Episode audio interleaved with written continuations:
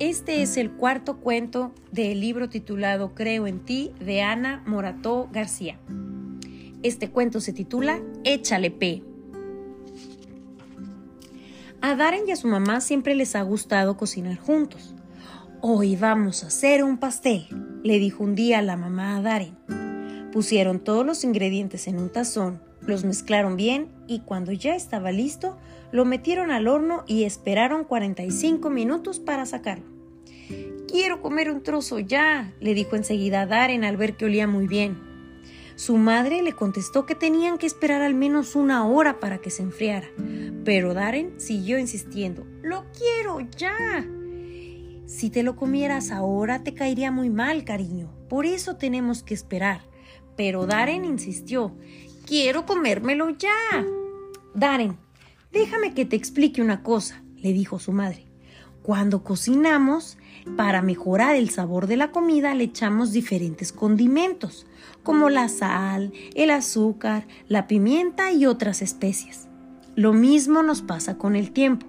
Cuando nos parece que el tiempo pasa muy despacio, también hay un elemento importante que le podemos echar, que se llama condimento P, de paciencia. La paciencia es la capacidad de tener calma o tranquilidad para esperar. Una forma de conseguirlo es distraerte con otra cosa. Si cuando nos toca esperar le echamos paciencia, la espera es más dulce. Si no, es más amarga. Por eso vale la pena echarle paciencia a muchas situaciones.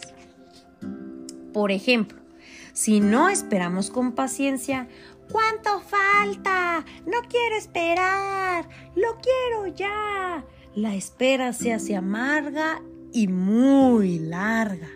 En cambio, si esperamos con paciencia, voy a seguir jugando mientras espero. Voy a leer un libro mientras espero la espera se hace más dulce y corta. Por ejemplo, continuó su madre, una hora puede parecerte muy corta o muy larga. Es el mismo tiempo, pero la sensación de que sea corto o largo puede cambiar. Cuando pasas una hora jugando con tus amigos, te da la sensación de que el tiempo pasa más rápido que si pasas una hora haciendo algo que no te gusta y por mucho que repitamos la palabra ya, no conseguiremos que las agujas del reloj vayan más deprisa. Lo que debemos recordar es que aunque no podemos controlar el tiempo, sí podemos controlar el uso que hacemos de él. Es decir, ¿qué podemos hacer para distraernos mientras esperamos? A ver, dime, ¿qué se te ocurre que puedes hacer hasta que te puedas comer el pastel? le preguntó su madre.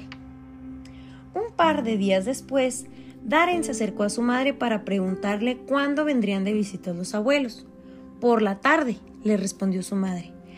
Ay, entonces falta mucho. Yo quiero que vengan ya. Darren, si me preguntas veinte veces cuánto falta para que vengan los abuelos, la espera parecerá larga y amarga.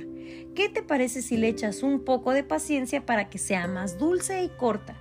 Toma, échale un poco de P.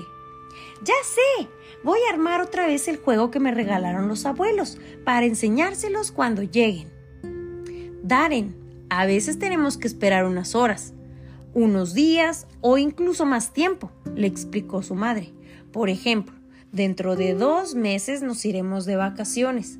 Dos meses puede parecer mucho tiempo, sobre todo si cada día nos quejamos de que aún falta mucho. Sin embargo, si empezamos a pensar y hacer una lista de todas las cosas que queremos hacer cuando estemos de vacaciones, podemos disfrutar tanto pensando en el viaje como durante el propio viaje. A lo largo de aquella semana, Darren se dio cuenta de que normalmente hay que esperar para muchas cosas, porque la mayoría no pasan inmediatamente. Cuando sus amigos le propusieron ir el sábado al cine a ver una película nueva, Darren pensó que preferiría ir a verla antes, el viernes, cuando la estrenaban. Pero luego recordó aquella vez que preguntó ¿Podemos ir hoy? tantas veces que el día se le hizo eterno. Así que decidió probar echarle P a ver si así el día pasaba más rápido y se entretuvo con su libro favorito. ¿Y qué creen? Ya pasó el tiempo y él estuvo distraído. Al lunes siguiente, de camino a casa, Darren le contó a su madre algo que había pasado en la escuela. La maestra nos dijo que tendríamos que esperar hasta que acabaran las clases para poder sacar las estampas y el álbum. Y Miguel pensó, empezó a decir, ¡qué fastidio! Yo quería cambiarlas en el patio, quiero hacerlo ya. Entonces le intenté explicar lo de echarle P para que la espera fuera más corta, pero no me entendió.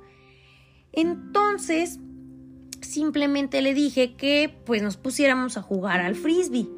Una vez que pasamos la hora del patio, al final no la pasamos muy bien y el tiempo pasó muy rápido. Me alegro mucho, Darren, respondió su madre. ¿Quieres que te cuente cuál fue mi espera más dulce? Los meses que esperamos para que tú nacieras. Durante ese tiempo preparamos tu cuarto, tu ropita, elegimos tu nombre y cada día te decíamos que te queríamos muchísimo. Aunque teníamos muchas ganas de que nacieras ya, fue una espera muy dulce. Y colorín colorado, este cuento se ha terminado.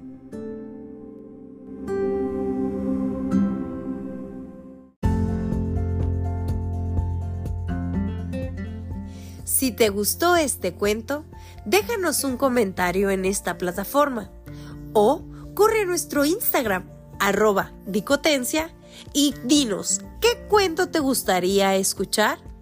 Muchísimas gracias por pasar por la dicotencia. ¡Hasta luego!